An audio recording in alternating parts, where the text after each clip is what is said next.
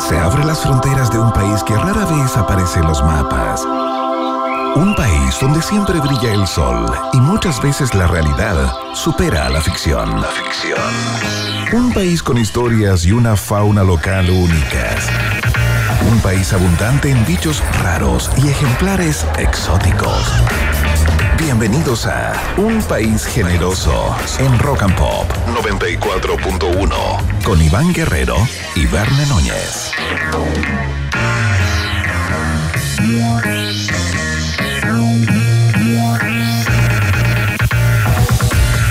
¿Qué tal? ¿Cómo están? ¿Cómo les va? 6 de la tarde con eh, dos minutos estamos iniciando el país generoso. Bienvenidos y bienaventurados todos los invitados e invitadas a participar de esta fiesta informativa que hacemos con mucho cariño para ustedes cada día. Información y desinformación, dudas y certezas de lo que está compuesta la vida finalmente. Esto no es más que una metáfora de la vida misma compendiada en dos horas.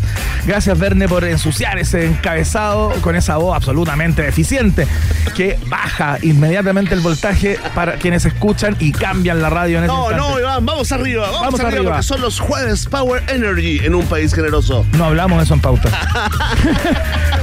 Cuando se conceptualiza un día, es importante que todos los integrantes Es cierto, es sepan cierto. de No eso. puede ser algo como un proyecto personal. No puede ser un proyecto no, personal. No, no hay que traer agenda propia al programa. Estoy muy consciente y lo acepto, ¿ah? 28 grados de temperatura, si usted dice, ah, pero está como medio abochornado, ha estado raro el día, no creo que haya tanto calor. 28 grados igual que la temperatura que ha hecho a esta hora más o menos en los últimos días. Días de calor, viene un fin de semana de mucha intensidad, tensión en los valles, ¿ah? mucha, mucha, mucho calor en esa zona. Sí, a hidratarse con una botellita eh, y también el factor eh, solar. La protección importante de 50 para arriba. ¿ah? ¿Lo ocupas, Verne, tú todos los días el factor solar? Yo, ¿sabes qué? Hace como una semana y media, a propósito de un consejo que me dio una maquilladora, me dijo, tú debieras usar eh, factor solar porque no vas a tener esa piel toda la vida. Pero es mucho mejor maquillarse todos los días, pues, Iván.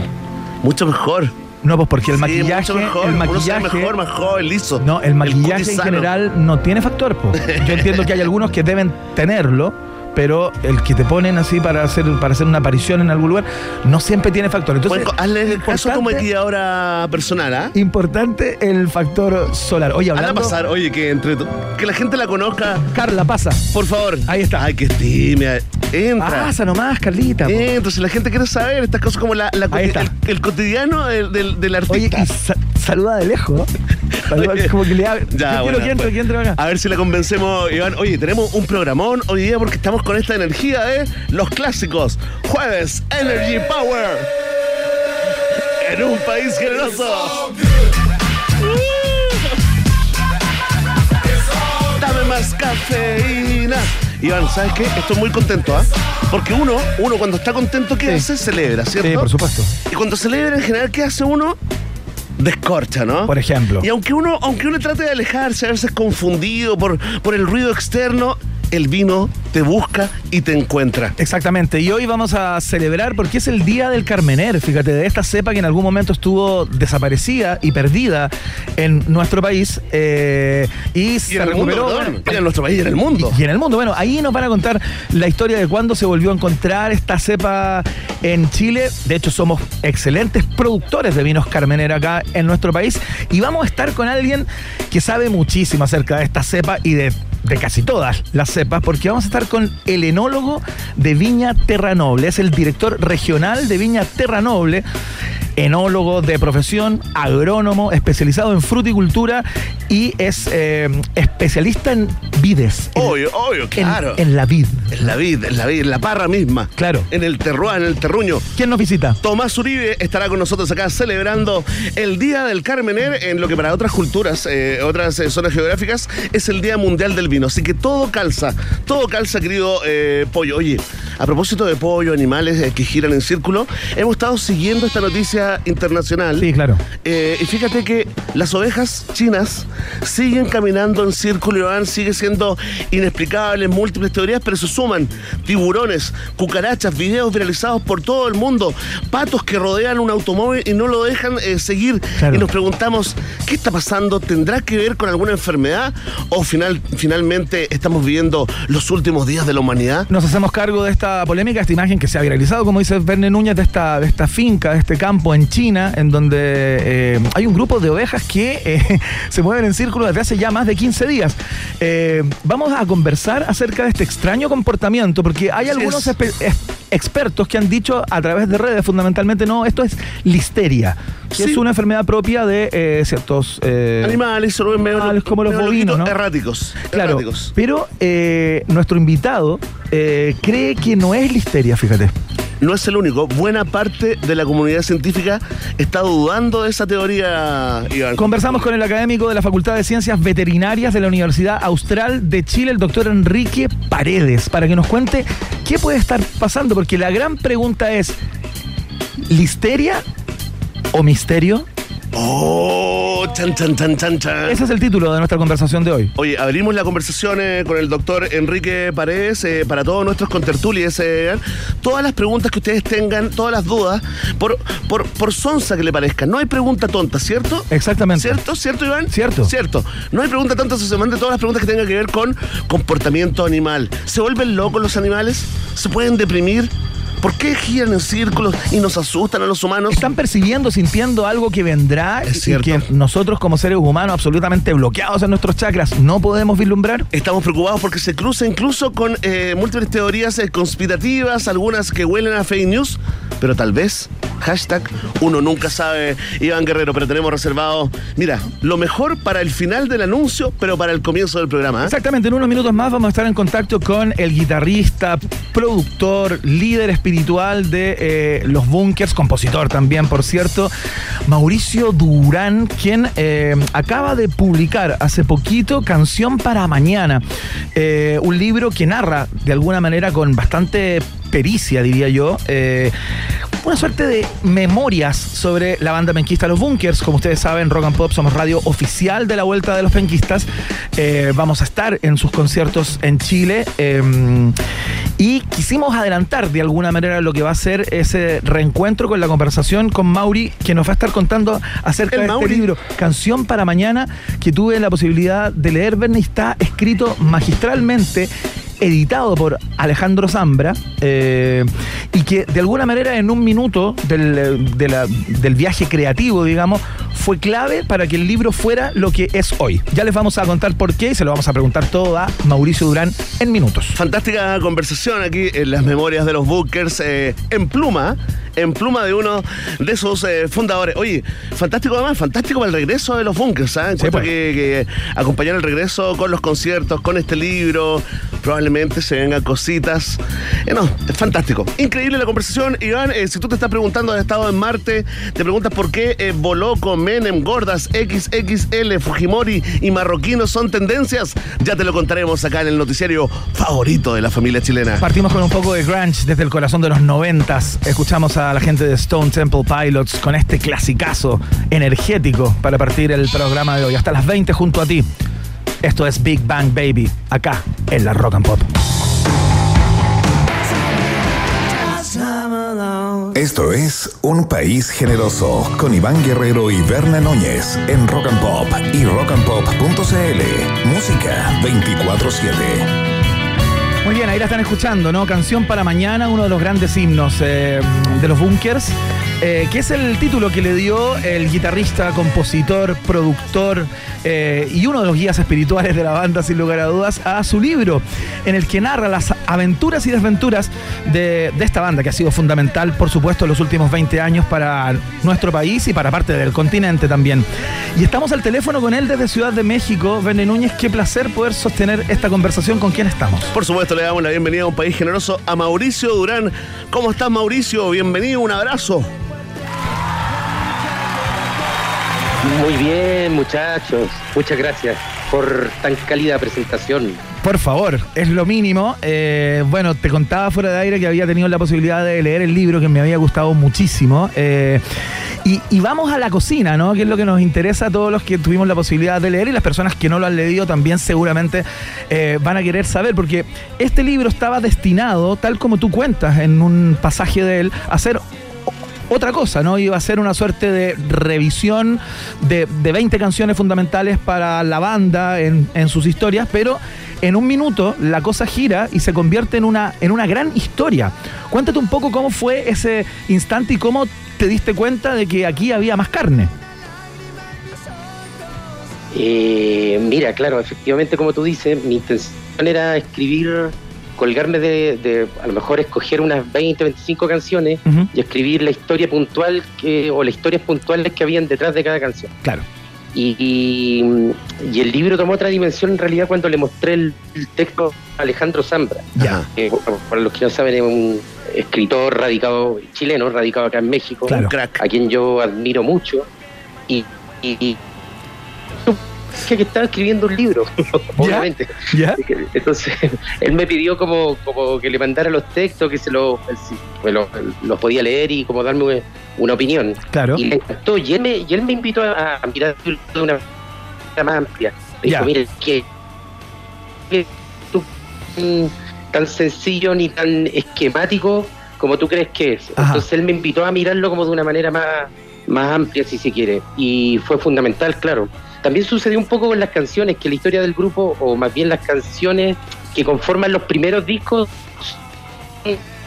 temas que son individuales, son colecciones de, de canciones separadas y del tercer disco en adelante yo diría que ya las canciones empiezan a, a, comunicarse entre sí en, los álbumes y eso también me ayudó como para ya salirme del esquema canción-historia y empezar a meter varias canciones dentro de una historia y empezar a hablar de la historia del grupo, etcétera. Mauricio, entonces eh, los lectores, digamos, fanáticos y no, y no fanáticos, ¿no? Se van a encontrar acá con, eh, con las memorias de la banda eh, cruzadas también con esta selección de, de 20 canciones, en el fondo conviven ambas historias. Exactamente.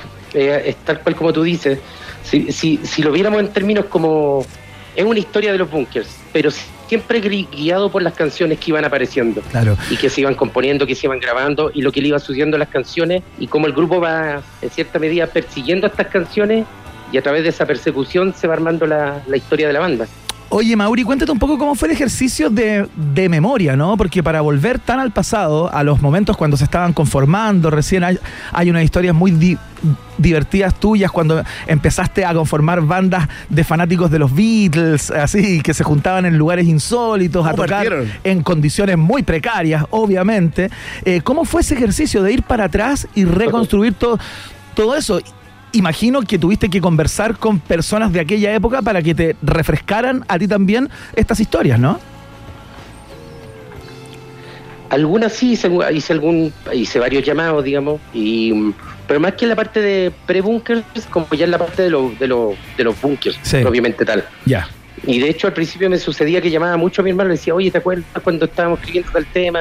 Yo me acuerdo que sucedió tal cosa. Y como, como después de un par de llamadas me dijo, ¿sabéis qué? Me dijo, esto es tu libro. Escribe lo que tú te acuerdas, tu visión del, asunto y ahí, me, y ahí me relajé. Ya, claro. Me dio como carta libre. Bueno, y al resto de los muchachos también los lo llamé para escribir otras partes donde me interesaba que estuvieran sus puntos de vista también, ¿cachai? Claro, claro. en general es como, son como mis recuerdos del, del, asunto. Y también, sobre todo, también hay mucha, hay mucha historia de cuando Francis y yo éramos chicos, de cuando éramos niños. Entonces, pero no, no sé, fue como un, fue un bonito ejercicio.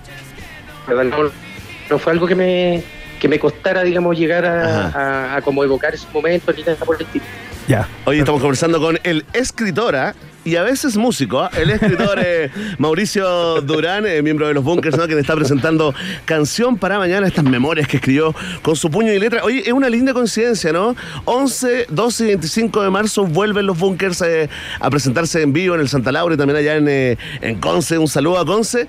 Y además viene este, este libro, ¿no? Mauricio, ¿lo pensaste así o es una linda coincidencia? ¿El libro es parte del retorno de los Bunkers o simplemente se dio? Se dio porque yo esta idea la traía hace varios años y, cuando tocamos, luego de tocar en, en Plaza Dignidad y en Concepción a fines del 2019, claro. ahí cuando volví a México dije, puta, ahora me voy a poner las pilas. Como que esa fue una inyección para mí de, empezar a concretar el, el, trabajo, pero la verdad no sabía cuánto tiempo me iba a tomar. Yo creo que este libro lo podría haber terminado a lo mejor un año antes o lo podría haber terminado un año después hubo periodos que, que, un par de meses que dejé de escribir, eh, otros que, me, que, que, escribía como un como un, como un obseso. Claro, claro. Entonces como que pasaba por, pasaba por distintas etapas. Entonces en realidad como ya a principios de este año ya caché que más o menos iba a estar listo como para esta época. Así que ya ahí obviamente se cuadró con, eh, digamos, con, las, con, lo que tenía que ver con el retorno del grupo, pero, pero podría haberse dado de otra manera perfectamente. Tampoco iba como a, a, acelerar o a forzar el proceso por tratar de llegar a una fecha. Claro, lo que me interesaba era que el valor, o sea, que el libro tuviera un valor propio y, y afortunadamente se dio para esta fecha, pues, sí. Oye, Mauri, eh, bueno, las personas que nos escuchan deben saber que el libro está espléndidamente bien escrito, corre y fluye muy bien. Eh, hay una pluma ahí bastante virtuosa. Eh, un hombre renacentista. Un renacentista, absolutamente. un renacentista, un tipo lleno de talentos. Leonardo da Vinci, un destalentado al lado de Mauri. cuéntate un poco ese ejercicio, ¿no? Quedaste como con el bichito, te dan ganas de seguir escribiendo otro tipo de cosas, más allá de, de canciones que las escribes desde hace bastante rato, ¿no? Eh, porque, porque el libro está muy bien escrito y es muy entretenido de leer, está muy bien hilado, ¿no? Eh, bueno, muchas gracias por, por esos piropos. Eh, yo creo que sí, es que siempre me, yo la verdad que siempre he escrito, o sea, siempre me, he mantenido escribiendo. Acá en México he hecho, he hecho talleres de literatura, ¿cachai? Un par de veces, algo que siempre me ha interesado. Claro. Entonces, entonces, no sé, quizás tendría que, yo creo que lo principal sería encontrar otro libro que escribir, porque cuando eh, cuando caché que este libro, cuando, se me aclaró en la cabeza lo que iba a hacer, como que ahí me entusiasmé mucho el, de, de, de, de, ponerme a trabajar en ello, digamos. Y para, yo creo que para, para, un segundo libro tendría que tener muy claro qué, sobre qué me gustaría escribir o cómo enfocar ciertos temas. Me, seguiría, me encantaría seguir escribiendo eh, cosas sobre música, obviamente, porque también es un, tema que, me, es lo que más me apasiona. Y sobre todo como compartir puntos de vista, a mí eso es lo que me... O, discutir puntos de vista, a mí eso me, encanta. Oye, Mauricio, están preguntando acá algunos fanáticos que están eh, eh, en llamas, ¿no? Muy contentos por el lanzamiento de este libro. ¿Cómo definirías la, la vida de los bunkers en un tuit? Pero antigua, 140, no 80, no 100. Qué difícil pregunta. No, ¿cómo, ¿Cómo la definirías en breve? Si te encontraras con, no sé, con, con, alguien que nunca ha escuchado nada ni ha sabido nada de los bunkers, ¿cómo le dirías? ¿Ha sido, ¿Ha sido una buena vida? ¿Ha sido, ha sido una historia feliz? Y, y yo creo que yo una historia de amigos, digamos. Es como es la, historia de un grupo de amigos, yo creo que eso es. Y creo que el libro da cuenta de eso, ¿cachai? y da cuenta de eso eh, con, todas las cosas bonitas que le pasan a un grupo de amigos, con todas las cosas eh, más complicadas que le pasan a un grupo de amigos y a un grupo de trabajo, mm. eh, yo creo que todo eso está, en ese sentido, el libro no es un libro y que fue que era algo que yo discutía mucho con Zambra y que y que le decía que yo no quería que el libro fuera un libro autocondescendiente en ese sentido. ¿Cachai? Porque no, no, no, no, me, no me interesaba como que ese fuera el tono del libro, al contrario, sino que más bien las experiencias que nos marcaron, tanto las buenas como las malas, poder compartirlas.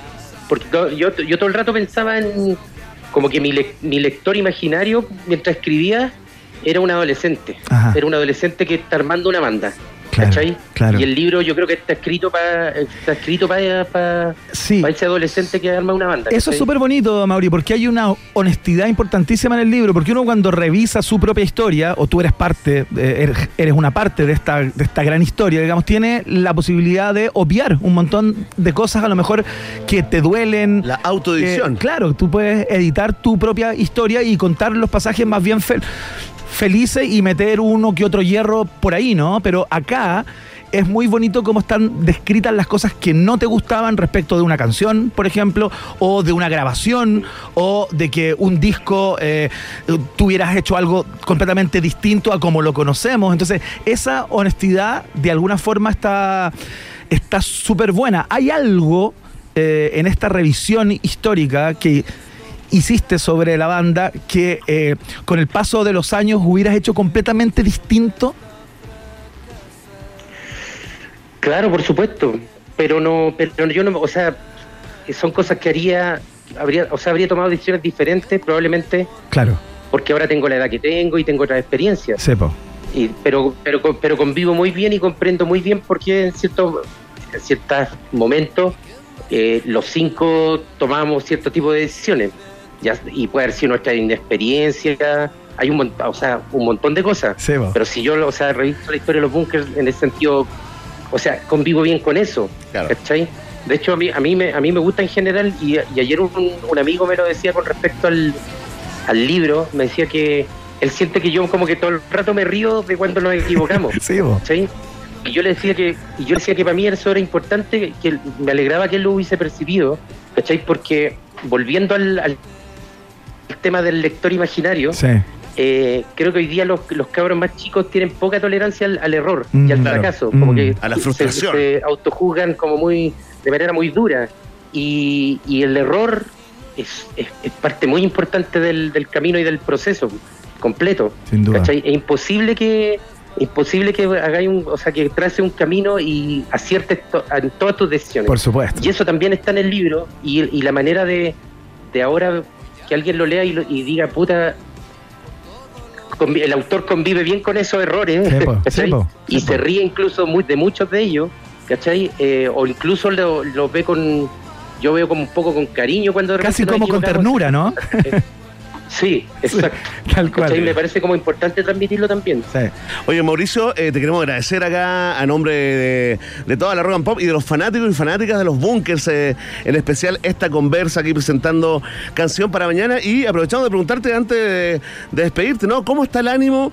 ¿Cómo está la energía ah, para ese regreso en marzo a los escenarios acá chilenos? Ah, está buena, está súper entretenido. Yo mi hermano y yo, perdón, viajamos ahora en un par de días más a Chile, nos tiramos de cabeza ahí a los, a los ensayos Buena. y está entretenido, ya, ya hemos seleccionado los temas que vamos a tocar, ya todo ese tipo de cosas ya están listas. Hay, igual es increíble, pero también estamos o sea, pendientes de un montón de, de detalles, pues. nos pasamos en reuniones, que el estadio, que no sé qué, que la claro. hay que correr el escenario, que la valla, que no sé qué, porque todo eso lo estamos produciendo nosotros. Entonces, hay que estar pendiente de todo eso, pero eh, no, estamos contentos, súper contentos. Yo creo que el, nos sentimos súper privilegiados de, que la gente haya respondido súper bien a, los conciertos, de que hayan agotado la entrada, de que en Conce se estén vendiendo la entrada puta súper bien también. Así que no, estamos como con mucho, mucho ánimo. Así que aprovecho de agradecer a la gente.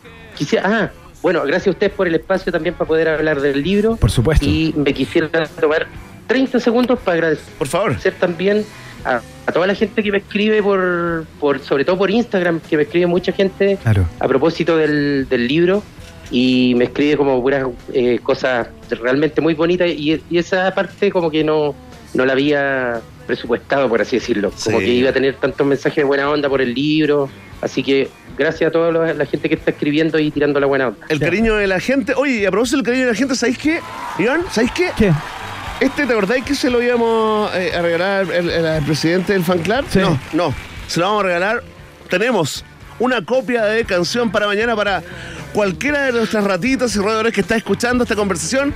Apúrense pídanlo eh, en esa red social decadente llamada Twitter con el hashtag Un País Generoso y se los regalamos mañana. ¿eh? Excelente. Mauricio Durán. Qué maravilla. Guitarrista, compositor, productor eh, y uno de los guías espirituales de los bunkers, como lo presentábamos en un principio, nos acompañó en el día de hoy para contarnos acerca de canción para, para mañana. Está increíble el libro, muy entretenido. Cómprenlo, léanlo, porque es, es, una pequeña gran historia de una gran banda chilena. Mauricio Durán, gracias por este contacto eh, y bueno, nos vemos pronto. Gracias a ustedes, sí, pues nos vemos pronto. Un abrazo, Mauricio. Abrazo. Saludos por allá. Cariño para ustedes. Igual, chao, querido. Oye, dediquémosle una canción. Dediquémosle una canción. Pero una buena, pues, pero una buena. Pero escuchemos, escuchemos canción para mañana. Eso, dediquémosle a, título del libro. al autor de Canción para Mañana, Canción para Mañana. Exactamente. Fantástico, Tal todo cual. cuadra. Son los bunkers, en la Rock and Pop. Estás en la 94.1 www.rockandpop.cl.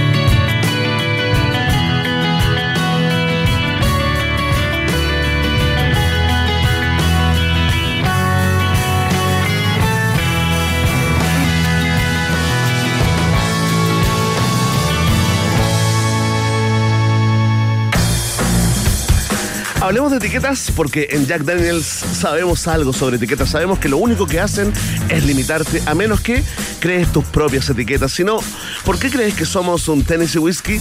Es hora de crear tu propia etiqueta. Haz que cada momento cuente. Jack Daniels está en un país generoso. CIDEF adelanta la Navidad. Compra tu DF6, la magnífica camioneta DF6 desde 14 millones 490 mil pesos más IVA pero con un bono de financiamiento de 500 lucas incluido. Y llévate un scooter de regalo, además. Eh, puedes comprar con crédito ¿ah? y paga la primera cuota en el 2023. Tantas facilidades, tanta promoción. Conoce más en CIDEF.cl, CIDEF Garantía de Confianza. Atención roedores, si están buscando un lugar donde almorzar con sus compañeros y compañeras de trabajo, vengan a conocer el nuevo menú ejecutivo de Hotel Nodo. Nuestro Hotel Nodo descubran nuevos sabores y una atención realmente magnífica. ¿Quieres más información? Bueno, entra ahora a hotelnodo.com o reserva directamente su Instagram arroba Hotel Nodo. Hotel Nodo es el hotel del país generoso. ¿Ganas de viajar? ¿Cortar el año quizás? ¿Adelantar las vacaciones? Sí. Vuela a Miami con Rock and Pop y nuestros buenos amigos de Sky, porque te llevan a la ciudad del sol con la flota más nueva de América. Entra a la bóveda Rock and Pop 30 años en rockandpop.cl y sigue las instrucciones. Gracias a Rock and Pop y Sky podrás ganar dos pasajes a Miami para disfrutar de la playa, el sol, la música y lo que quieras. Vuela a Miami con Rock and Pop y Sky Airlines. Atención, atención, fanáticos del crudito, porque el mejor crudo del mundo mundial llegó a un país generoso. Escucha esto, ¿ah? Disfruta de un rico crudo en crudosincensura.cl. Y si es tu primera vez, tenemos ofertón, sí, tenemos descuento. Obtén un 30% de descuento usando el código Está Crudón. Todo junto, ¿ah? Está Crudón. Y si ya eres cliente, obtén un 20% usando el código Crudo Patatop. Crudo sin censura es el favorito de un país generoso. Oye, tienen despacho a todas las comunas de Santiago, hay alternativas veganas, vegetarianas también, están celebrando nueve años ¿eh? y lo hacen acompañándonos acá, en la 94.1. Fantástico, mi hombre, al tiro. Ma- maravilloso. Vamos a la pausa y a la vuelta nos metemos en la celebración del Día del Carmener. Conversamos con el director regional de la viña Terra Noble, el señor Tomás Uribe, para que nos cuente acerca de todos los secretos de esta cepa bastante esquiva, al menos en algún momento. La pausa. No te separes de la 94.1. Después del corte, Iván Guerrero y Verne Núñez siguen izando con solemnidad la bandera de un país generoso en Rock and Pop. Iván Guerrero y Verne Núñez continúan en busca de los ejemplares más singulares de nuestra sociedad. Sigue protegiendo nuestra flora y fauna exótica. Un país generoso en Rock and Pop.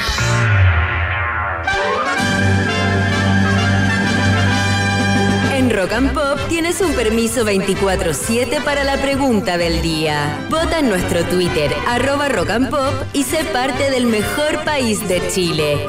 Un país generoso de la Rock and Pop. Atención, atención. Alarma ahí, perdón, gracias. Sí, viste, viste. Ya estoy midiendo, estoy midiendo porque viene esta prestigiosa encuesta llamada La Pregunta del Día. Hoy nos metemos en una investigación que hizo Zipper Claro. y que ha causado mucha polémica, muchos comentarios y comunicados de prensa.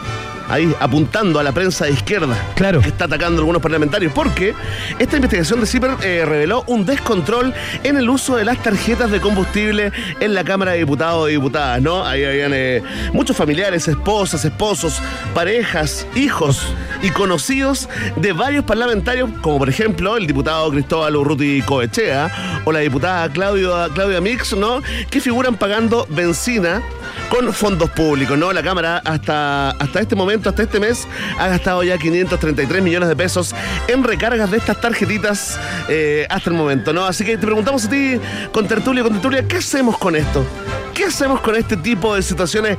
Ya hay mucha gente votando y comentando con el hashtag Un País Generoso. Atención, si tú crees que eh, los diputados eh, cuestionados, ¿no? a los que se les compruebe que han pagado benzina sin estar trabajando en las actividades parlamentarias, si tú crees que tienen que devolver la plata, marca la alternativa. Ah, Si tú crees que hay que hacerle una nine nomás y que vayan a comisión de ética, marca la alternativa. Si tú crees que hay que quitarles las tarjetas de combustible por el mal uso que han hecho, marca la alternativa. Sí. Si tú crees que no hay nada que hacer porque esto es súper normal y todo el mundo lo hace cuando le pasan una tarjetita de la empresa, sobre todo si es el Estado, si eres de esos, si eres de esas, marca la alternativa. Sí. Ahí está, está planteada la pregunta y mucha discusión. La respuesta depende de ti, ya lo sabes. Vox Populi, Vox Day, en un país generese. Viajamos a Australia para escuchar a los grandes de Inexes con este clasicazo Need You Tonight en Rock and Pop.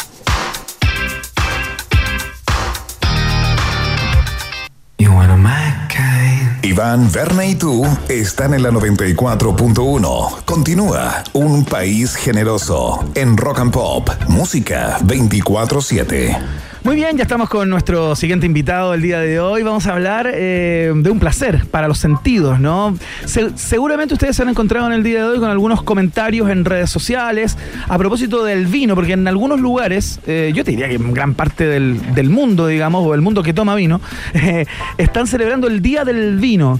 Y nosotros en en nuestro país hablamos del Día del Carmener. Se lo vamos a preguntar, por supuesto, a nuestro invitado del día de hoy, porque vamos a hablar justamente de esta cepa eh, que tiene mucha historia y tiene muchas historias.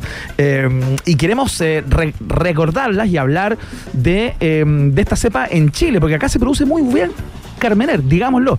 Se produce bastante buen Carmener. Verne Núñez, ¿con quién estamos para hablar en el Día del Carmener sobre el Carmener? Estamos con un amigo de la casa, él viene de la viña Terra Noble, es enólogo, director regional de Terra Noble, digamos, de profesión agrónomo. Un nuevo mejor amigo, ¿ah? Tomás Uribe, bienvenido a un país generoso a celebrar el Día del Carmener. Oh, muchas gracias por la invitación. es un placer estar acá y tener la oportunidad de difundir más sobre el vino Claro. que se produce en Chile, que anda muy bien, la verdad, tú estás en lo correcto. Sí, pues. Y por supuesto sobre Terranole y el Carmener en Sí. particular, que es su día. Hemos disfrutado mucho eh, el Carmener de Terra Noble. Eh, ¿Qué lugar ocupa la cepa? Más allá, no, no, no necesariamente en la sino que en la producción nacional. ¿Qué lugar de importancia ocupa el, el Carmener, eh, Tomás? Bueno, yo creo que ha ido con el tiempo generando un espacio mayor, eh, la gente lo va conociendo más día a día.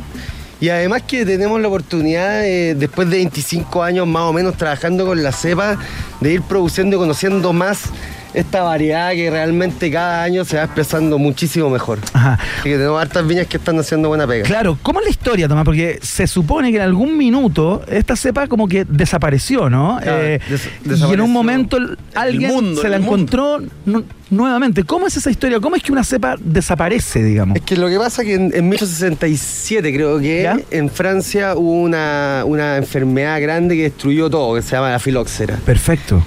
Y en teoría desapareció el Carmener en el mundo. Hasta en 1994 acá en Chile, un ampelógrafo francés, ¿Ya? creo que caminando los viñedos de Viña Carmen, ¿Ya? descubrió que había como una flor diferente. Ajá. Y a partir de ahí nos dimos cuenta en Chile que teníamos Carmener y la empezamos a hacer como propia los primeros años.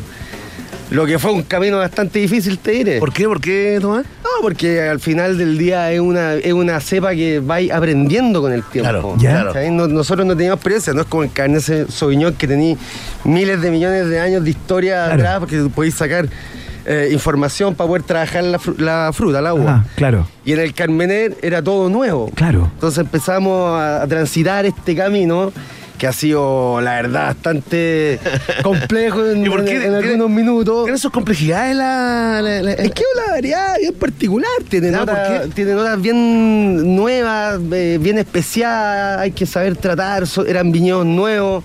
Todo eso- todos esos factores influyen fuertemente en la expresión del vino. Y fueron los enólogos conociendo cómo crecía en el, en el campo, después cómo trabajarla en la bodega. Claro. Y hoy día yo creo que estamos en un muy buen momento del Carmener. Oye, ustedes, Tomás, en Terra Noble eh, tienen una particularidad y un tratamiento muy especial de esta cepa porque tienen eh, una variedad eh, costa y Sí. tienen otra cordillera. Se llama el Carmener Andes, el CA1 y el CA2, que es el Costa. Sí. ¿Cómo es eso? ¿Cómo, ¿Cómo se dan las, di- digamos, desde tu perspectiva, cuáles son las diferencias de cada una de estas dos, de estas dos variedades?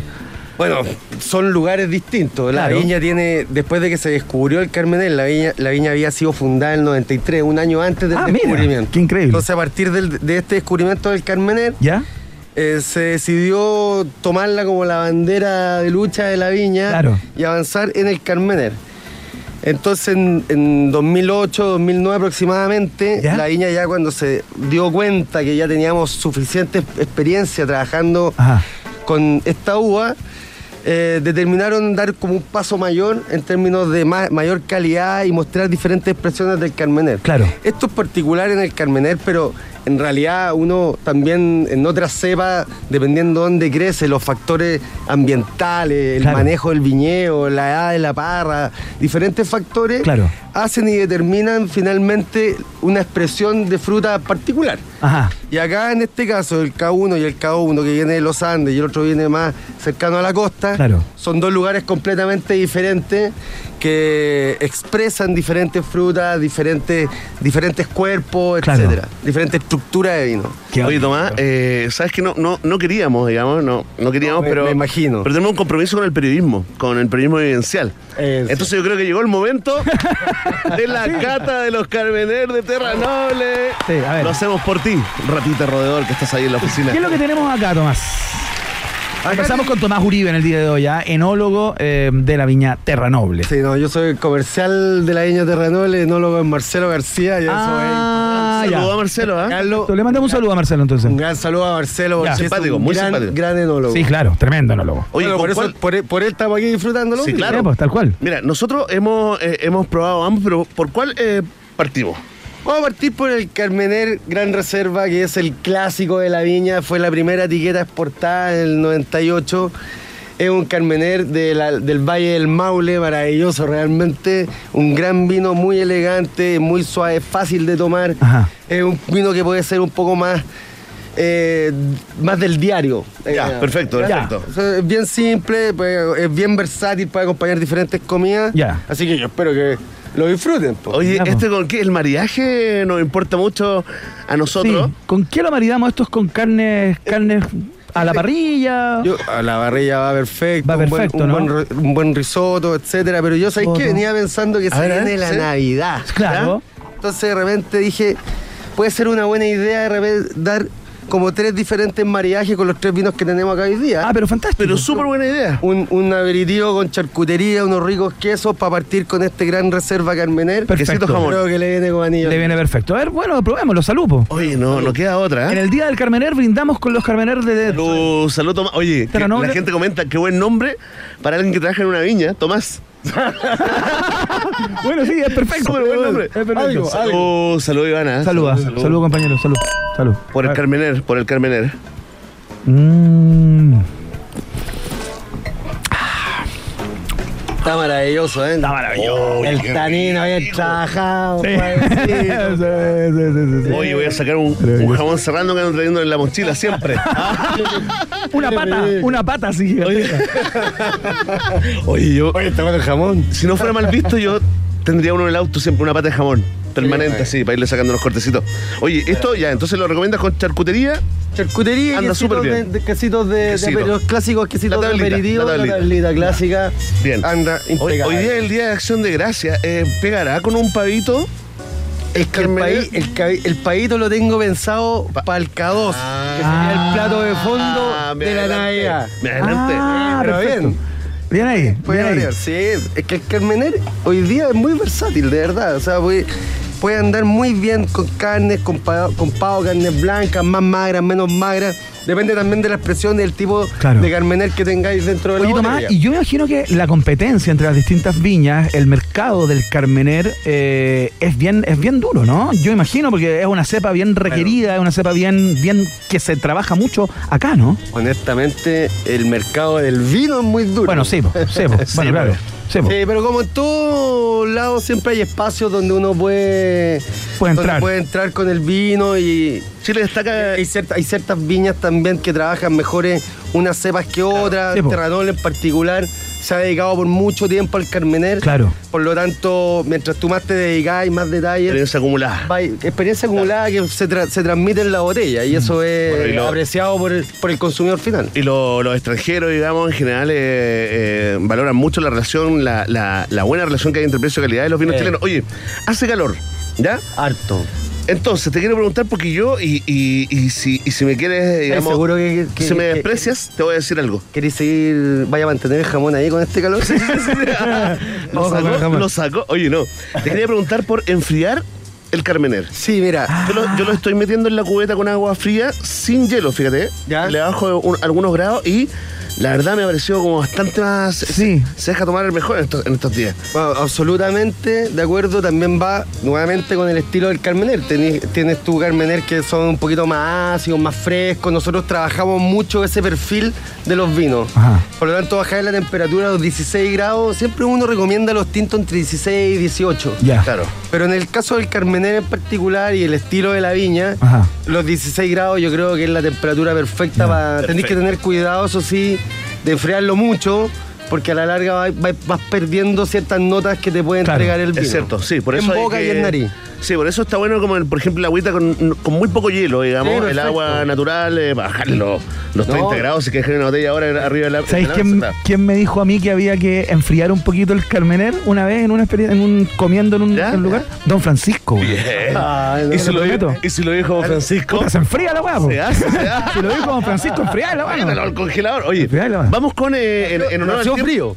Claro, frío. En honor al tiempo, eh, querido Tomás, estamos con Tomás Uribe de la Viña Terranol celebrando el Día del Carmener. Vamos con la siguiente cata. Vamos con la siguiente cata. La siguiente cata es, vamos a probar el K1, el K2, perdón, que Ya. es el Costa, que es un Carmener que viene de la zona del Olol. Claro, esto está a, zona. a 40 kilómetros de. Exactamente, a 40 kilómetros de la costa y tiene harta influencia marina, por, por lo tanto eh, permite que tenga un, un- un proceso de maduración un poco más extendido, más lento y Claro. eso. Y el suelo en particular también nos entrega acá ciertos ciertas características en el vino. Ajá. Eh, que va más hacia el lado mineral, es un vino un poquito más tenso, más vertical, no es tan, no es tan globoso, tan estructurado como otro y tiene como notas más mineral y Se salinas. siente la- como la, final. la arenita, ¿no? La arenita. Esa, areni- esa roca. Sí. Cosa granítica. Claro, la- Una cosa granítica. El granito, bueno, nuevamente, no queríamos hacerlo, pero Tal cual. periodismo evidencial. eh, Oye, la gente que trabaja en vino habla bonito, Verne, ¿te has dado cuenta? Que Sí, ¿no? prácticamente hacen un haiku cada vez que hablan del vino, hacen poesía. Hablan como igual que las etiquetas. Mira, Sí. mira, mira para allá que nos vamos a tomar una foto. Muchos likes. Ahí está, mira. Estamos con Tomás. Buena. Eso. A ver, espérate. Eh, cuéntanos de. eh, cuéntanos, po, cosas para que. Ya, pues de aquí entonces, cuando, cuando nos fuimos a, a la Navidad, volvemos al mariaje navideño. A ver, ya. Yo pensaba acá quizás podría venir bien un rico pavo Ya. con salsita de la clásica salsa de ciruela. De ciruela, por supuesto. Agridulce, rico. Semi agridulce, andaría perfecto con esa carne un poquito más magra, con el K2. Oye, Ajá. el caos. Una maravilla. Es, una joya. es espléndido. Pero Sí. realmente rico, ¿ah? Sí. Sí, ha sido, espectacular. ha sido bien reconocido. Estos minerales los, los probé el otro día en otras cepas, en estas, eh, bien como costeras, viñas costeras, en, cepas distintas, cepa país, la, Ah, sí. la sazón. Sí. ¿Cómo se llama? Sin son. Sin Sin son. son. Pero ¿por Oye, qué lo decís como chino? Sin No son. sé, porque me dijeron, yo pero si decía no es sin- chino, po. Yo decía sin sable y lo- y los franceses con los que estaban me decían. Arrugada son, la cara, son, arrugada son, la cara, son, son. arrugada Una la cosa cara. llena de apóstrofes. y- Sí, pues bueno, con. Pero eso se- oye, pero se siente, aquí, digamos, no hay que tener un palidad, se siente el mineral, po. Totalmente, ¿no? Sí, pues, se Totalmente. siente la pero, costa. Pero sí, es increíble. Pero aquí el, el- el tanino también te lo soporta, te lo soporta bien. Sí, po. que bastante. No, no, no, estaba, estaba pensando justamente Pensé en lo que que no estaba estaba de diciendo. acuerdo, lo que pensé que estaba no estaba de No, acuerdo. sí, totalmente de acuerdo, por supuesto, cómo no. Oye, eh, Bueno, esos son buenas variedades para estos días tan calurosos también. Claro. Los, los li- los vinos un poquito más livianitos.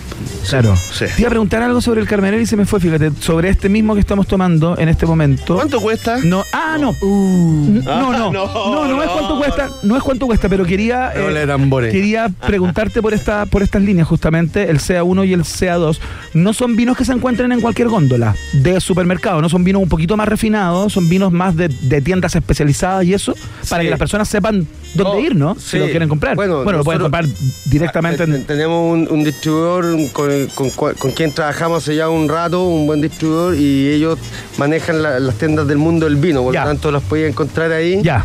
Y, mm, y es bueno ir a la tienda porque al final la gente te explica un poco más del vino. Sí, pues. Entonces, eh, Una experiencia, hoy día que hablamos. Una salida, un panorama. Es un panorama, Sí, la pero, además también la gente puede aprender más del vino. Claro. Que es Sí, lo importante, ¿cachai? Al final tomar por tomar eh, el vino, en mi caso no tiene mucho sentido, a mí me gusta más entender el vino, bueno, me dedico a esto hace años. No, y aparte que, eh, es buena recomendación porque si uno se deja llevar en el fondo por, por los que saben, uno termina abriendo la cabeza y te lleváis, por supuesto, vais por dos. Llegáis con cinco a la casa, pero, pero llegáis con cosas que, claro, que no, no habíais, digamos, eh, no habíais preparado, con- no, no habíais- Pero sí, es importante yo creo cada día más, además después de la pandemia que estuvimos encerrados y todo, Sí, po. eh, volver a, a salir, a ir a preguntar, a conocer de los vinos, las, la- las tiendas de hoy día en Chile de vino Sí, son increíbles, tienen eh, vinos de otros países también. Claro, claro. ¿Y no te pasa? empaparse. ¿Y no te pasa con el vino que es de los temas que tú podís, pasa con algunos discos, con música, con películas, con libros, eh, que tú podías hablar toda la vida los mismos temas. Por ejemplo, la historia del Carmener que desapareció, la venimos escuchando hace N tiempo Sí. y nos gusta escucharla como cuento. escucharla de nuevo, Como claro. cuento, lo, lo mismo pasa con las características de los vinos, ¿no? Sí, no te pasa, no. es como algo que no te cansáis. No, es como, eterno. es como siempre nuevo. Sí, sí, yo no. Escuchando por- algo nuevo, Por último, como estar entretenido escuchar, uno, uno como, como que se hace el, el, el huevón. Como, y hace preguntas que le hiciste hace 20 años. Es la misma pregunta para. No, pero, pero, pero bueno, tratando, sí. eso es bueno salir a vender también, pues. Ya, entonces, ahora para que las personas ahora sepan, cerramos. antes de ir al último, al último vino que queremos probar en este día del Carmener con Tomás de Terra Noble. eh, esto se puede encontrar entonces en tiendas especializadas. Estoy hablando del CA1 y el CA2. Sí, y en varios restaurantes aquí en Santiago Bueno, y, claro. y en regiones también. sí. Perfecto, fantástico, listo, para que sepan dónde ir a buscar de lo que estamos conversando. No, no, Este gran reserva se encuentra ya en, en todos lados. perdón, miterranoble.cl también. Ah, bueno, claro. Ah, eso es clave. Eso, eso es lo más importante de todo. Y Sí, ahí, bueno, porque ahí compráis por cajita, compráis por cajita, claro. No, de ahí la segura. y- Total. Dice, somos amigos de Iván y Verne. Y Y forma roja. Entiendo que no hay código Pague todavía, después. pero lo vamos a trabajar ese código, ¿ah? Lo vamos a trabajar ese código. Oye, probemos Ya. el. Sería, sería una buena idea. Oye, ¿y te los llevan para la, para la casita cuando pedís? Delivery. Cierta a la- cantidad, a la vuelta ya. a la casa. Bacán. Servicio completo, compadre. Buena. ¿Se lo escorchan? Ya. Ah, no, no, exageres. No exageres. Ya. Si me invitáis a la casa, sí, pues. Oye, buena onda, Tomás. ¿Qué Ya. tomas? ¿Qué tomas? Ya, ¿cuál vamos a...? Vamos. Vamos con el último. A lo que vinimos. El último, el, K, el K1, que es el del lado de los Andes, del Valle Colchagua, Interior. Y aquí entramos en un vino que es un poquito más robusto, tiene más cuerpo, más Ya. estructura, es más graso, Ajá. es un vino un poquito más potente. Y este, por lo tanto, iría bien, pensaba yo, camino acá a la radio, Claro. Que el postre ideal sería un volcán de chocolate. Bien. Ay, mira, y con, y con este más- Carmener algo- algo funciona más. bien. Sí, por supuesto. Ah, mira. Chocolate con. Oye, Chocolate chocolate, con vino tinto. Gran marida- maridaje. Sí. Y tú que eres experto, ¿qué música. ¿Con qué música maridarías este Carmener, eh, Iván? Bueno. Este Carmener eh, es el Andés. Este es el Andés. ¿Con qué lo maridaría? Lo maridaría con... eh, sí, lo maridaría con...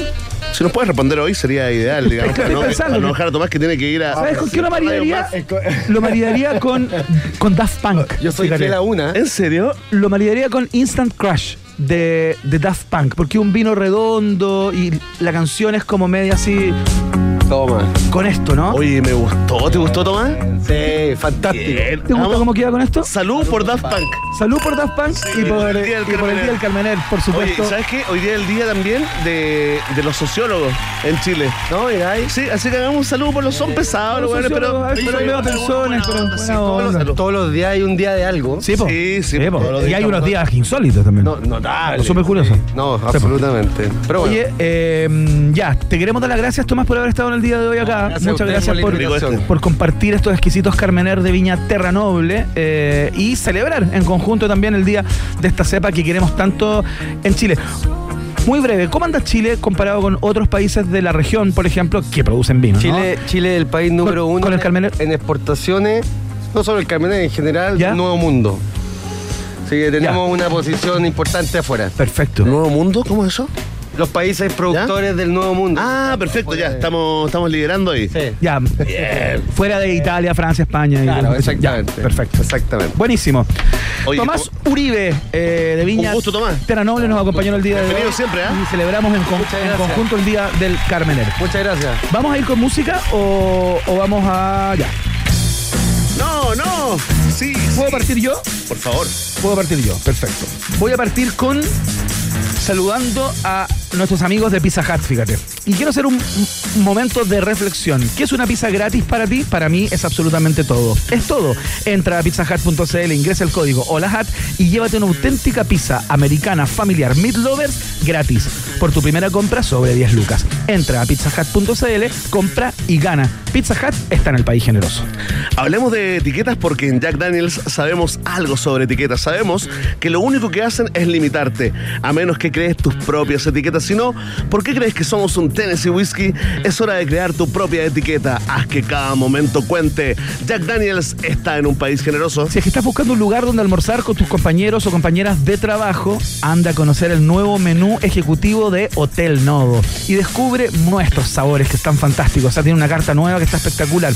Más información en la www.hotelnodo.com o en su Instagram arroba Hotel Nodo. Hotel Nodo también está en la fiesta informativa de la Rock and Pop. Tomás, ¿no trajiste tapita para las botellas? Sí, compadre. ¿Trajiste? El- el- sí, pues. Ah, No, te las va a llevar. Te las va a llevar. No, aquí hay Se tres- quedaron. Tres pa' tres. Gracias, Tres Tomás. tres. Oye, saludamos a nuestros amigos de la Universidad Autónoma que te preguntan, ¿ah? ¿hasta dónde te puede llevar la Universidad Autónoma? Y la respuesta es, hasta donde quieras llegar.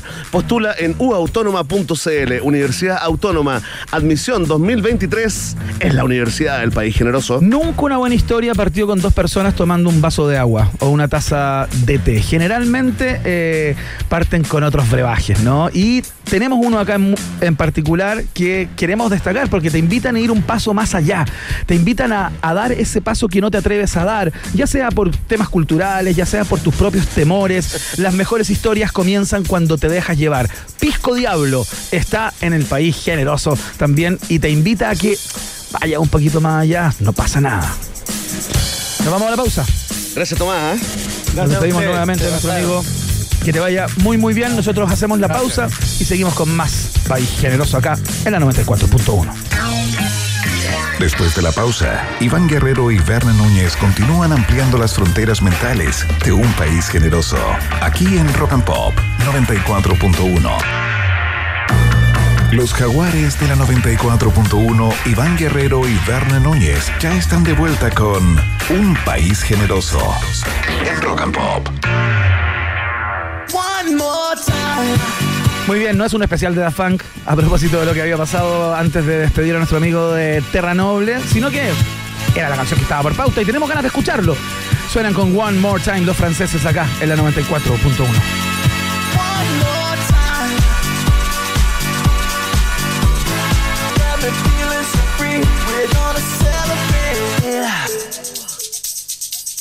Actualidad, canciones y periodismo serio. Muy serio. Iván, Berna y tú están en un país generoso con el sello Rock and Pop. Hay muchas cosas que me tienen intrigado, básicamente porque vivo en Chile, pero eh, hay algo en particular que me tiene algo más que intrigado, eh, sobresaltado. ¿Estás preocupado, Iván?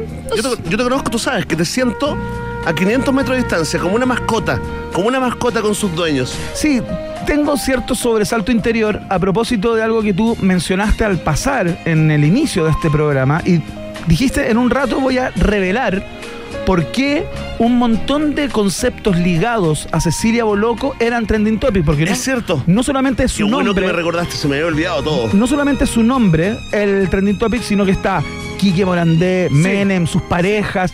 ¿Qué pasó con Cecilia Carolina, eh, ídola de ayer y hoy? Lo primero que queremos decirte es que eh, eh, desmentimos cualquier comunicado, digamos, sobre alguna tragedia. Ya, No le ha pasado nada malo, o perdón, o nada tan malo, ¿ah? Ya, ok. Está siendo en estos momentos juzgada por el tribunal de los legionarios De de, la Twitter. corrección política de Twitter. A ver, ¿qué Oye, es lo que mira, pasó? Boloco, Menem, Gordas, XXXL, Kiki Morandé, Fujimori, marroquino Miss Universo. No te puedo creer, tú tienes todos esos trending topics. Todas esas tendencias de conversación y en esta red social de Cannes tienen que ver con Cecilia Boloco y tiene que ver con que ella es una streamer.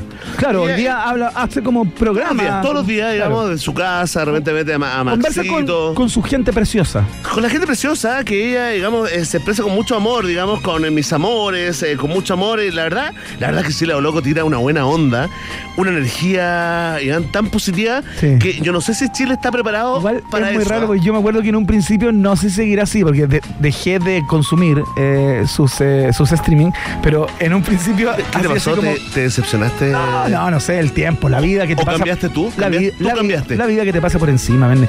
No, lo que veía Ahora era, ves a Chomsky. era que ella se conectaba y empezaba así como típico cuando estaba esperando a que llegue Claro, la claro, persona. sí. Mira, empezaba, ¿están ahí? Sí. ¡Oye, están ahí! Sí, sí, Y como muy- que se emocionaba. Pero es que es muy simpática, es muy simpática.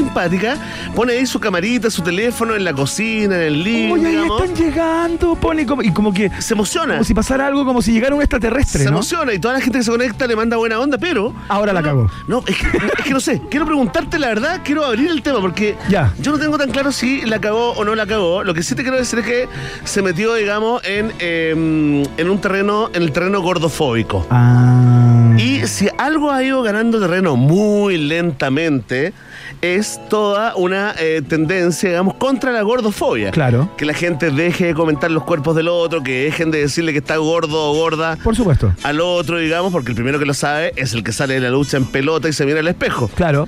Pero también tiene que ver con discriminación, con ciertos trabajos que están vetados para los gordos, eh, cierta discriminación en el, and- en el- en el ámbito sexual. Bueno, es un tema súper peludo y según los legionarios eh, de Twitter, Cecilia Boloco, nuestra reina, se metió ahí. Mira, tengo un audio que quiero que lo escuchemos, digamos, eh, este es el contexto. Ella Estas se fueron está- estas interacciones de ella como Sí, con, con se- su público. Se está probando ropa, seguramente una colección que tendrá que ver con ella, no sé, se po. está probando ropa Sí, y, y de pronto empieza a responder preguntas, que es lo que se hace, digamos, en esta en esto streaming, Claro.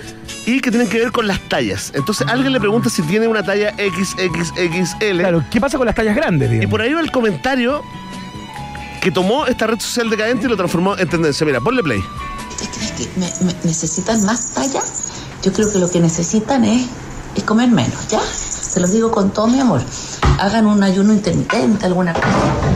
Porque no. Tan, tan, tan grande, no. Eh, Entreita en carne es rico porque hay- a incluso muchos hombres también les gusta. ¿No es cierto, mis amores, mis, mis preciosos hombres que están ahí? Cuéntenle a las, a las chicas que muchos de ustedes que les gustan las mujeres hechas en carne, así que confiésenlo, pero extra, extra large, así tan, tan, tan, tan, tan grande, de repente no es sano, entonces no, no es bueno, ¿ya? Es por eso se los digo. Y porque van a tener más éxito con los muchachos. Oiga.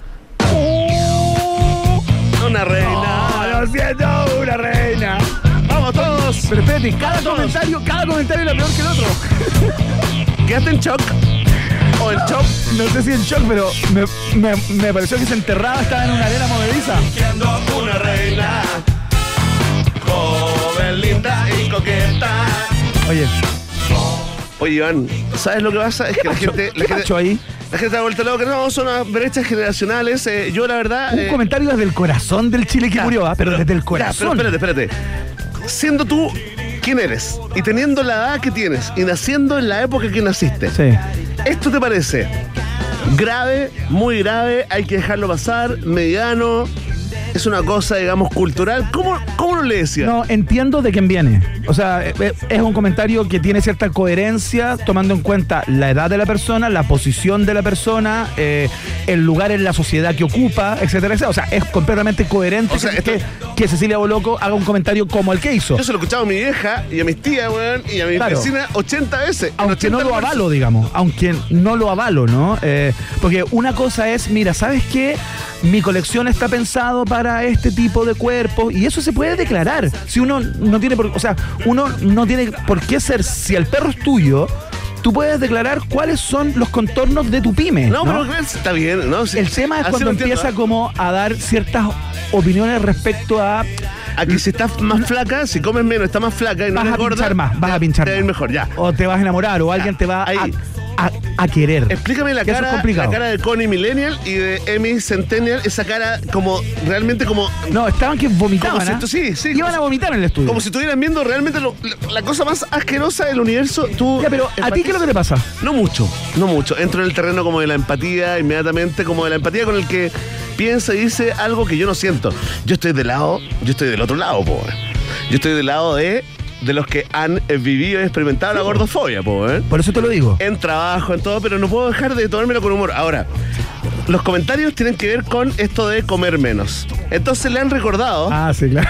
y por eso es trending topic, Quique Morandé, Carlos Menem, Como lo que se ha comido de ella. digamos, ¿no? Marroquino y Fujimori, claro, como Y lo que se ha comido. Qué feo, sí, lo también. como- No, sí, pues es, una, es, es algo, eh, digamos, es algo, eh, una, una polémica muy loca. Sin embargo, si le podemos buscar un lado positivo, fíjate que la cantidad de mujeres que se autorreconocen como gordas, como gorditas, rellenitas, entrada en carne, todo lo que tú digas, ¿Ya? que han, eh, digamos, eh, le han dejado mensajes así la loco en, eh, en las redes, es un montón.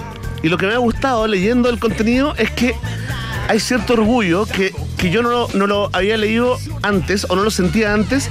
Hay cierto orgullo ahora por los cuerpos grandes Como un Fat Pride. que hace 5 o 10 años no había. No, hay un trabajo que han hecho un montón de... Sí, Hay claro. gente que es activista de esto. Sí, po. pues. Hay gente que está... Todo esto del body positive, pero ¿no? Como- totalmente, ¿no? Y, y más allá, eh, si lo lleváis a la gordofobia, la gordofobia es súper cruel porque finalmente el rango de gordos es algo súper subjetivo, pero además es algo súper eh, talibán, súper tajante. O sea, tiene que ver con no verte como se ve una persona absolutamente fit, que ni siquiera podéis estar gordo, ni siquiera estáis en, en el rango de obesidad, hasta digamos lo que la gente considera que es feo, Claro. estéticamente hablando. Entonces, se metió ese lado loco. Yo, la recomendación acá es de asesorías extraordinarias de un país generoso, absolutamente gratuitas, a lo Cristian Pino, Claro.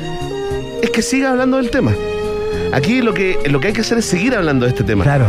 ¿Te acuerdas? eh, Que ella haga un programa especial, digamos, en su, en su. Instagram Por supuesto, sobre este que hable tema, justamente y agarre todos los costados que tiene, Que porque es un tema súper complejo. Con, con- con mujeres y hombres de, de tallas más anchas. Claro. No es ningún, eh, digamos, no es ningún delito lo que, lo que ha dicho. Es polémico, por supuesto, en los días que corren, pero ¿sabes qué? Yo creo que. Pero es una muy buena idea la que le estás dando, creo. Pero por supuesto, no, es que este tema hay que hablarlo. Pues si los tiráis, si los metéis en el closet o debajo de la alfombra, siempre va a quedar en la misma connotación. Sí, claro. Que es como, oye, no hablemos de gordura al lado del obeso porque se puede sentir mal. No.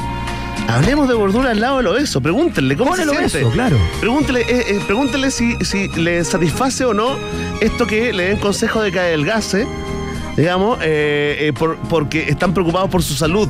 Pregúntele al gordo si les cree eso. Claro. Si creen de que realmente están O preocupados sea, por ¿qué le su están salud. diciendo cuando les dicen que eh, es más sano ser más delgado? No te lo digo por estética, te lo digo por salud. Sí. Pregúntale al gordo si cree eso. Claro. Si se come esa papita. Entonces, yo creo que aprovechando, digamos, la condición de, de líder de opinión de Cecilia Boloco para un Claro. montón de gente, sería un buen tema, sería eh, súper interesante meter el tema de la gordofobia eh, en los trabajos, la gordofobia, digamos, en los colegios, la gordofobia En el mundo de la, eh, de la compra, digamos en el mall.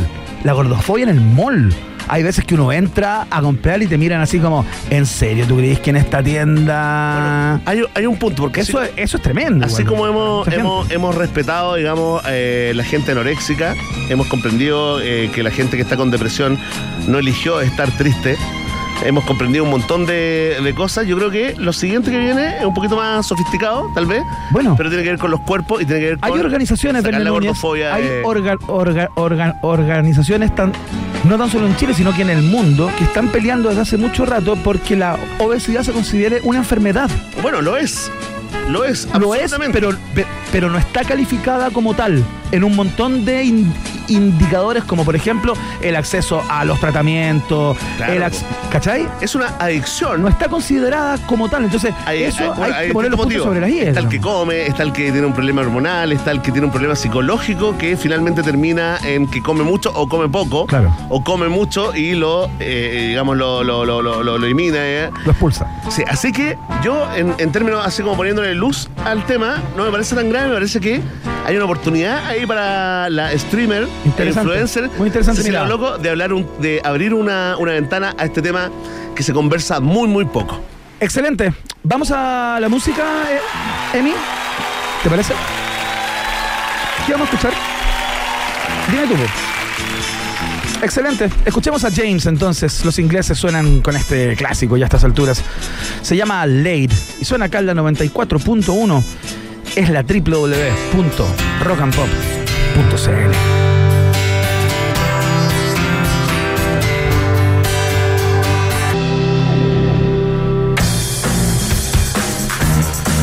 Verne, Sí, dime. te quiero contar acerca de Jack Daniels. Fantástico. Te quiero hablar de etiquetas esta vez. Porque mm, en Jack Daniels saben algo sobre etiquetas. Lo único que hacen es limitarte, a menos que crees tus propias etiquetas. Si no, ¿por qué crees que son un Tennessee Whiskey? Es hora de crear tu propia etiqueta. Haz que cada momento cuente. Jack Daniels está en el país generoso, Verne. Atención, atención, fanáticos de la pizza, porque todo lo que es gratis es bueno, ¿cierto? Pero una pizza gratis es todo, ¿no? Entra ahora mismo a pizzahat.cl, ingresa el código HOLAHAT y llévate una auténtica pizza americana familiar Meat Lovers absolutamente gratis por tu primera compra sobre 10 lucas. Entra ahora a pizzahat.cl, compra y gana porque Pizza Hut es la pizza del país generoso. CIDEF adelanta la Navidad. Atención con esto. Puedes comprar tu camioneta DF6 desde 14 millones 490 mil pesos más IVA con bono de financiamiento de 500 mil pesos incluido, 500 luquitas, y llévate una scooter de regalo. Increíble. Además, compra con crédito y paga la primera cuota en el 2023. Conoce más en CIDEF.cl. CIDEF, garantía de confianza. Y atención porque en la Universidad Autónoma saben que una carrera puede enseñar muchas cosas. Porque si buscas seguir aprendiendo, nunca, pero nunca dejarás de crecer. Postula en uautónoma.cl. Universidad Autónoma, admisión 2023, también es parte de un país generoso. Los quiero y las quiero invitar a una experiencia. Descubre la experiencia de pedir el mejor crudo de Chile en crudosincensura.cl. Con Verne somos clientes desde hace bastante tiempo de Crudo Sin Censura y te lo decimos con propiedad. Sí. Si es tu primera vez, puedes obtener un 30% de descuento usando el código ESTACRUDON. Todo junto. Y si ya eres cliente, puedes obtener un 20% usando el código Crudo Patatop. Todo junto, Crudo Patatop. Disfruta de un rico crudo en Crudo Sin Censura. El mejor crudo del mundo mundial está en el país generoso. Nos vamos a la pausa y a la vuelta estamos conversando uno de los temas más misteriosos y espeluznantes del último tiempo con un especialista en estas materias. ¿Por qué en China hay un lugar en donde las ovejas dan vueltas en círculo sin cesar desde hace más de 15 días? ¿Qué está pasando? ¿Listeria o misterio? En el próximo capítulo. Nos separamos por un instante y al regreso Iván Guerrero y Berna Núñez siguen repartiendo nacionalidades por gracia en un país generoso de rock and pop 94.1.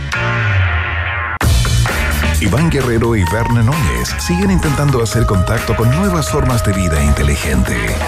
Continuamos explorando las maravillas de nuestro universo local a bordo de Un País Generoso, aquí en Rock and Pop 94.1.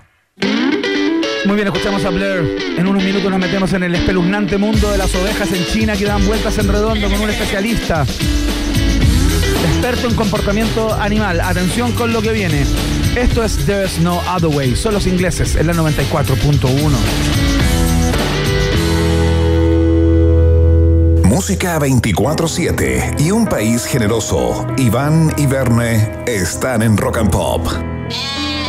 Hace algunas semanas, eh, un medio estatal chino llamado People's Daily informó que un grupo de ovejas en una suerte de finca camina en círculos desde el 4 de noviembre.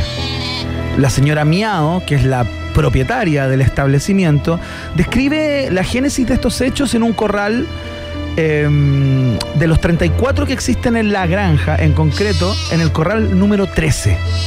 Ahí está ocurriendo todo esto que está pasando. Ahí viven 15 ovejas que desde aquel día se mueven curiosamente en redondo sin cesar, día y noche. De hecho, las primeras imágenes que vimos acá estaban tomadas como con cámaras infrarrojas, ¿no? que son capaces de captar imágenes eh, durante la noche. Y se veía a las ovejas que, en una suerte de danza macabra, daban vueltas sin cesar. Verne Núñez Queremos hablar acerca de este tema. Por supuesto, porque además se han sumado en las últimas horas eh, la viralización de un montón de videos donde cucarachas están haciendo círculos, tiburones, patos, cerdos y vacas.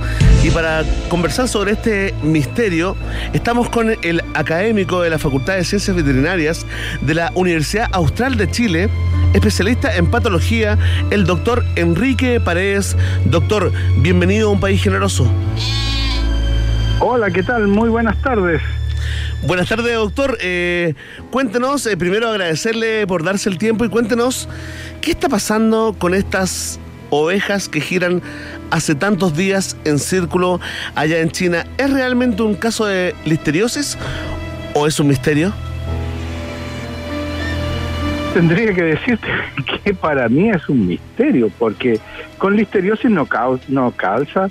Mira, la listeriosis es una enfermedad infecciosa, bacteriana, que cursa con una encefalitis, una encefalitis purulenta, ¿Ya? que eh, produce como signo clínico el que el animal gira habitualmente sobre su propio eje. Perfecto. Y tiene una parálisis unilateral y entonces se le cae parte, media parte de la cabeza, el labio, oreja, no puede tragar.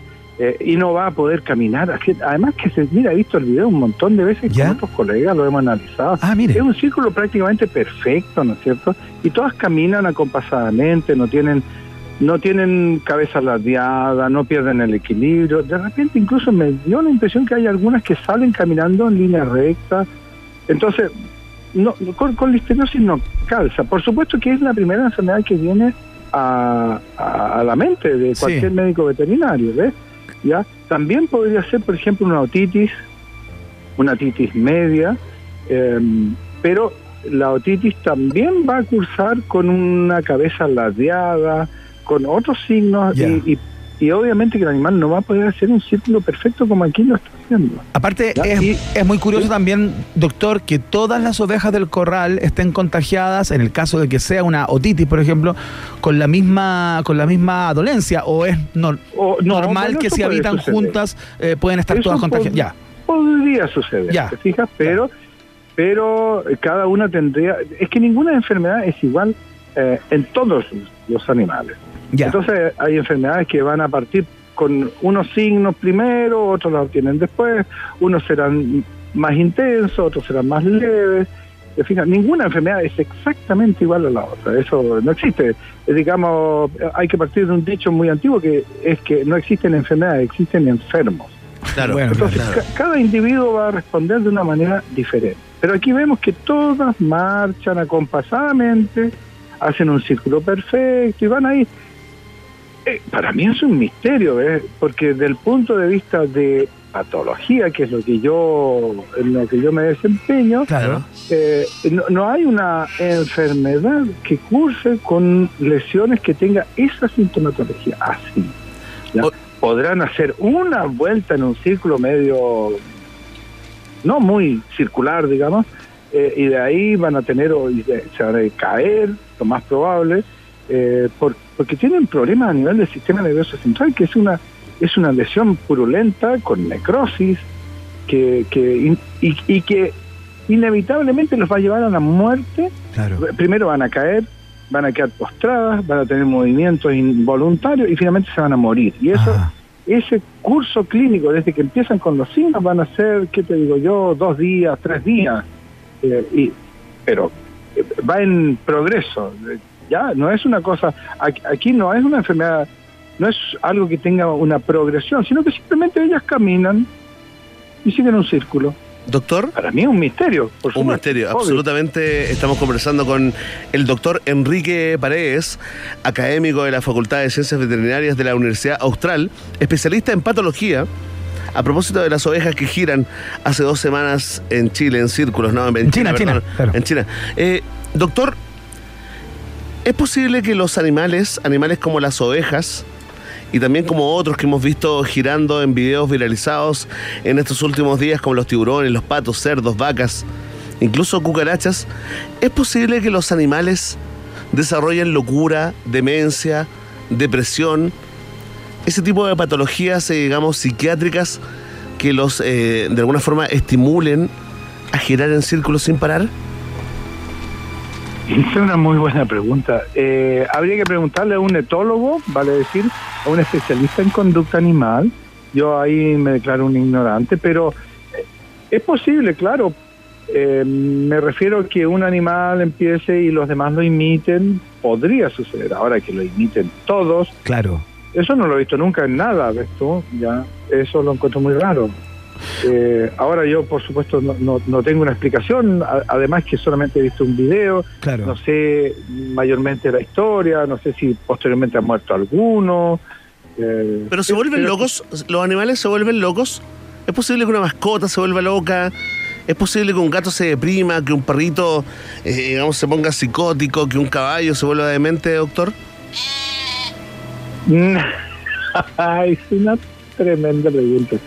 Eh, eh, mira, es posible habitualmente relacionado con trastornos que tienen que ver con un origen que puede ser, por ejemplo, un maltrato, Ajá. ¿ya? Un maltrato que es repetido en el tiempo y que hace que un animal responda de una forma diferente, agresiva, psicótica, como dices tú, que puede ser, bueno, un- una respuesta simplemente, pero, pero muchas veces también obedece a alguna algún daño a algo a una lesión que hay que puede ser de origen viral que puede ser por una deficiencia mineral una deficiencia vitamínica ya hay hay distintas circunstancias pero pero no va a ser a todos Claro. no va a ser a todos. Oiga, doctor, ¿sabe qué? Eh, le voy a dar, voy a dar cuenta del relato de la dueña de este, de este campo donde está ocurriendo todo esto. Es un relato bastante breve, pero ella dice que en un principio fueron solo unas pocas o- ovejas las que iniciaron la marcha en círculos. Tiempo después, el resto del, del rebaño se unió a la marcha, que continuó Sí. girando en círculos sin guía humano durante los últimos 16 días, que ya son 22 o 23 días, porque esta, esta, Claro. esta crónica tiene algunos días, ¿no? Sí, Esa es, eh, digamos, esa es la forma en que todo esto co- comenzó, ¿no? claro. Mira, lo- la- las ovejas tienen un comportamiento que es un comportamiento gregario en el sentido de que ellas Ya, eh, siguen el- lo que hace alguna. Perfecto. Eh, y si una parte caminando va de una dirección, las otras van a ir acompañándola. ya. Pero, o sea, yo en ese sentido, te repito, no soy en absoluto manejo información sobre conducta animal, ¿ya? Pero en, en todo lo que yo he vivido, nunca había visto algo así que en que todas sigan un patrón. ¿ya? Me parece muy curioso. Ahora, ¿por qué una o dos posiblemente partieron y las demás puede ser que las hayan imitado? Puede ser una cosa de imitación. ¿ya? Pero también puede ser otra cosa, no, no- no sé, mira, estoy eh, en un terreno completamente especulativo, pero a lo mejor hay un campo magnético Ya, que gira ya, claro. en ese sentido Ajá. y hace que ellas eh, de alguna forma sigan Sigan esa misma ruta. Eh, sí, claro. Doctor, ¿ya? Hay tantas cosas que son todavía desconocidas para nosotros. doctor, ¿Sí? ¿es usted creyente? ¿Soy yo qué? ¿Es creyente? ¿Creyente? ¿Sí? Bueno, yo soy creyente en muchas cosas y no creo en nada. Pero no, perdón, perdón, voy a ser más específico. ¿Cree en Dios? Yo creo en Dios, por supuesto. Como muchos chilenos creo en Dios, pero solamente creo en Dios. Y no más allá de aquellos que eh, se consideran los enviados de Dios, ¿me entiendes? Perfecto. sí, Entiendo sí. porque eh, una de las teorías, digamos, eh, que más se ha viralizado en, en las últimas horas tiene que ver con, con esta percepción superior, este sexto, séptimo, octavo, noveno sentido que tienen los animales y que podrían estar prediciendo, eh, pre- pre- pre- prediciendo ¿no? ¿Está bien dicho, Ivana? Ayúdame. Sí, sí, sí. Gracias, profesor. Está bien, prediciendo. Podrían estar prediciendo, digamos, eh, alguna catástrofe. Algunos dicen el final de la historia. Doctor, ¿qué piensa usted de eso?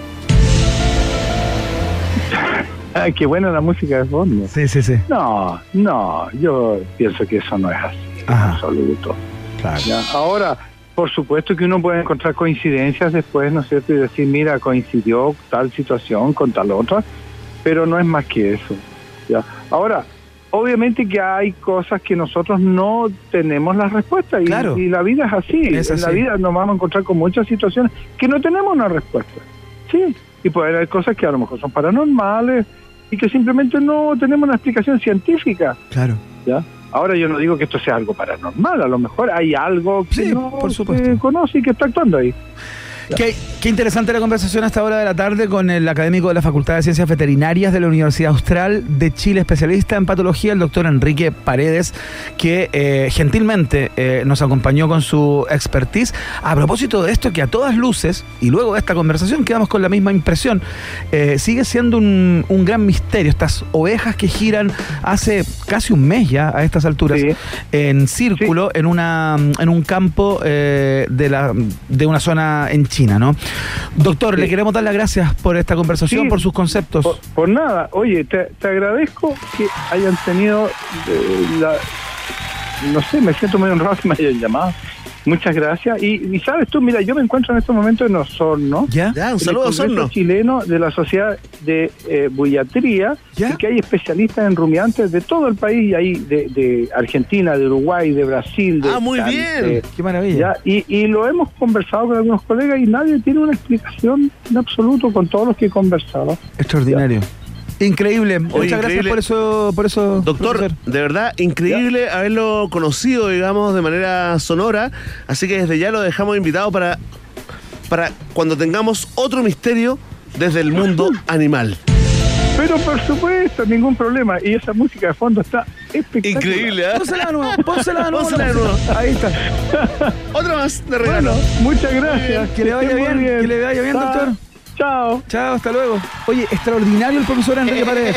Oye, el profesor Enrique Paredes, nuevo amigo de un país generoso. Así es, nace un panelista inestable. Y vamos a revisar los resultados parciales de la mapadre de las encuestas. La pregunta del día. Rock and Pop tienes un permiso 24-7 para la pregunta del día. Vota en nuestro Twitter, arroba Rock and Pop, y sé parte del mejor país de Chile. Un país generoso de la Rock and Pop. Atención, atención, alarma de hiperdemocracia. Tranquilo, tranquilo, suficiente. Verne. Ay, me volví loco. Es que, Pero es que soy, la gente resiente eso. Ay, es que soy tan democrático. La Iván. persona en el auto escuchando esa Soy mierda. tan democrático. Oye, Zipper reveló un descontrol en el uso de las tarjetas de combustible en la Cámara. Familiares, hijos, esposos, parejas y conocidos de parlamentarios como, por ejemplo, el diputado Cristóbal Urrutico Echea y también la diputada Claudia Mix pagaron benzina con fondos públicos. La Cámara ha gastado 533 millones en recargas entre abril y noviembre y te preguntamos a ti con Tertulio, con Tertulia y con Tertulia te abrace. ¿Qué hacemos con esto? Atención, ¿ah? En el último lugar de las preferencias, con 3.5% de los votos. La gente que quiere que le hagan un nanay a los parlamentarios y los manden a la Comisión de Ética. Con un 3.9 en tercer lugar se ubica la opción no hagamos nada porque esto es súper normal. Más arriba con un 35 puntos, con un 31, perdón, punto 5% de los votos está la opción quítenle las tarjetas y en primer lugar con un 61.1% de las preferencias lidera esta encuesta la opción que los parlamentarios que los pillaron devuelvan la plata. Sí, queremos agradecer a, a Paulo Oliva, ¿no? Que dice la condena es destitución. No se puede, Paulo, a pesar de tus deseos. Bruce Wayne, ¿qué te importa? Paulina Troncoso, Rodrigo Salvo, Claudio Valencia, Edo, Cami Salgado, Alan San, Floripondios por ponderación, J. Galdames, Bistoco, Palivan Pip, Jorge Pinto y Fabita. Gracias, gracias por votar y comentar en la pregunta del día de un país generoso. Ya lo saben, ¿están listos? ¿Seres sintientes? ¿Están listos? Ya lo saben, Vox Populi, Vox Day. Si tú tienes preguntas, nosotros tenemos respuestas. Esto fue la pregunta del día en un país generoso. Momento de reflexión. ¿Qué es una pizza gratis para ti? Para mí una pizza gratis es absolutamente todo. Entra a pizzahut.cl, ingresa el código HOLAHAT y llévate una auténtica pizza americana familiar Meat Lovers absolutamente gratis por tu primera compra sobre 10 lucas, claro. Entra a pizzahut.cl, compra y gana. Pizza Hut está por acá. Fantástico. Atención, ¿ah? Me voy a reír como el viejo vascuero. Oh, oh, oh, oh. ¿Cómo me sale? Súper bien. Más o menos. Porque CDF adelanta la Navidad, compra tu DF6 desde 14 millones 490 mil pesos masiva con un bono de financiamiento de 500 mil pesos incluidos y llévate una scooter de regalo y te anotas ¿cuántos matripuntos, Iván? 232.426. Además, compra con crédito y paga la primera cuota en 2023. Conoce más en CIDEF.cl. Garantía de confianza que está en un país generoso. ¿Hasta dónde te puede llevar la Universidad Autónoma? Hasta donde quieras llegar, postula en uautónoma.cl. Universidad Autónoma Admisión 2023 está también en el país generoso. Este es el momento en que te decimos que entre hacerlo y no hacerlo hay que hacerlo. Este es el momento en que te decimos en un país generoso que entre arrepentirte de algo que no hiciste y algo que hiciste es mejor arrepentirte de lo que hiciste, ¿no? Porque ninguna buena historia comienza con dos personas tomando un vaso de agua. Las mejores historias comienzan cuando te dejas llevar. Pisco Diablo es el pisco del país generoso y nos acompaña, por supuesto, acá. Muchachos, quiero hacer una invitación a la mm, feria Mercata, ¿no? Eh, porque Cerveza Miller presenta Mercata, ¿no? Te esperamos este viernes y sábado en el Paseo San Damián desde las 6 de la tarde. Las mejores eh, destilerías de pisco y gin, vinos, espumantes exclusivos, cervezas premium y artesanales, todo, todo estará ahí disponible para probar, catar, ¿no? Comprar con descuentos y celebrar. Ya lo sabes, a Mercata este viernes 25 y sábado 26 de noviembre en Paseo San Damián. Lo escuchaste en un país generoso. Nos vamos, comenzamos a cerrar el programa de hoy. Emi, muchas gracias por la puesta al aire del día de hoy. Espléndida Connie, la producción periodística, por supuesto, como siempre, a cargo de ella. Miau. Lo agradecemos. Y eh, nosotros nos volvemos a encontrar mañana a las 6 de la tarde. Oye, buen viernes, ¿ah? Encuentro que esta semana ha sido intensa. Ha sido larga. Sí, así que mañana celebramos, ¿ah? De nuevo. Porque es viernes y está todo bien, ¿no?